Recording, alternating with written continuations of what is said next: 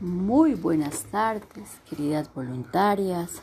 Vamos a eh, tener un rato de esparcimiento, eh, a explicarles un poco sobre qué es la comunicación efectiva.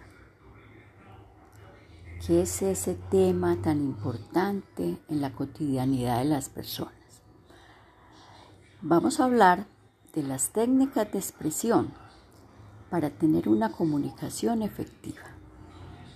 Les pregunto, ¿alguna vez ustedes se han preguntado si realmente cada una de ustedes se comunican de forma adecuada con las personas que nos escuchan?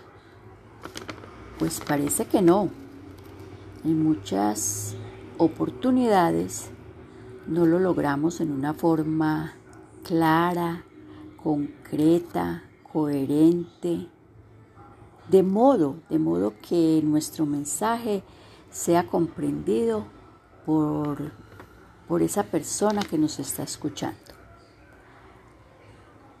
Para que nuestra comunicación pueda ser efectiva debemos tener unas condiciones. Vamos a estudiarlas claramente. Primero, esa comunicación debe ser clara. ¿Qué quiere decir esto?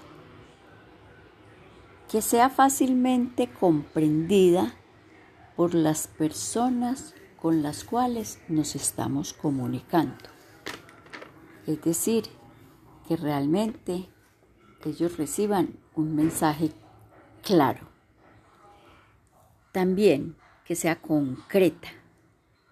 Es decir, que se enfoque en forma directa, que, vaya, que vayamos al punto central que se quiere comunicar, sin dar rodeos, que realmente nos puedan desviar ese mensaje. Entonces, en conclusión, decir exactamente el mensaje que queremos dar, concisa, que sea resumida y que no se extienda sin necesidad, completa, es decir, que contenga todos los elementos que nosotros queremos comunicar, qué vamos a comunicar, a quién lo vamos a comunicar, cómo lo vamos a comunicar, cuándo lo vamos a comunicar, dónde y por qué vamos a comunicar es, es ese mensaje. y además que sea coherente, que las ideas que integran la comunicación estén correctamente entrelazadas y concatenadas.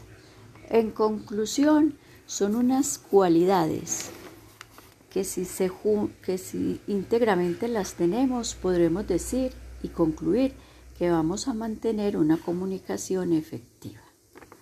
Es este pues el mensaje. Muchas gracias por su atención.